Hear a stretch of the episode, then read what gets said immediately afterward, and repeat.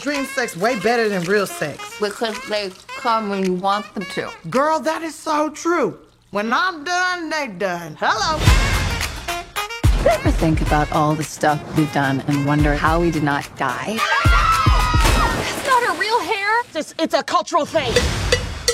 We are two badass queens like those bitches who raised Wonder Woman. We've worked our asses off. We've opened up our own store. We're winning. We're $493,000 in debt. What the? Walk into the room. Mel Page and Mia Carter. I'm Clara Luna. I am going to invest $1.7 million on you. We would love a million dollars. But in my experience, business and friendship don't always mix. You don't have to worry your pretty little head. My head is not little, it's just that my breasts are humongous.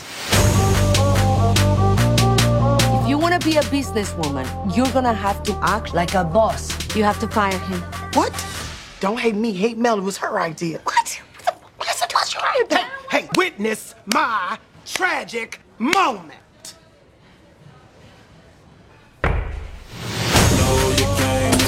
Clara Luna is introducing a new product at her launch party. She just wanted to steal our ideas. We gonna break this bitch's back.